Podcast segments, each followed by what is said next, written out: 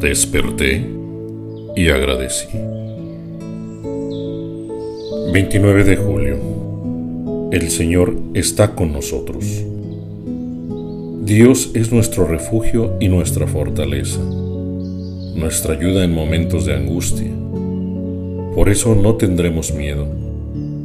Aunque se deshaga la tierra, aunque se hundan los montes en el fondo del mar, aunque ruja el mar y se agiten sus olas, aunque tiemblen los montes a causa de su furia. Un río alegra con sus brazos la ciudad de Dios, la más santa de las ciudades del Altísimo. Dios está en medio de ella y la sostendrá.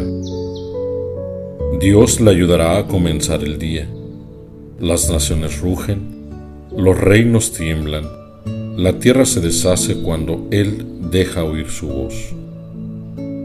El Señor Todopoderoso está con nosotros. El Dios de Jacob es nuestro refugio. Vengan a ver las cosas sorprendentes que el Señor ha hecho en la tierra. Ha puesto fin a las guerras hasta el último rincón del mundo. Ha roto los arcos, ha hecho pedazos las lanzas. Ha prendido fuego a carros de guerra. Ríndanse, reconozcan que yo soy Dios. Yo estoy por encima de las naciones, yo estoy por encima de toda la tierra. El Señor Todopoderoso está con nosotros. El Dios de Jacob es nuestro refugio.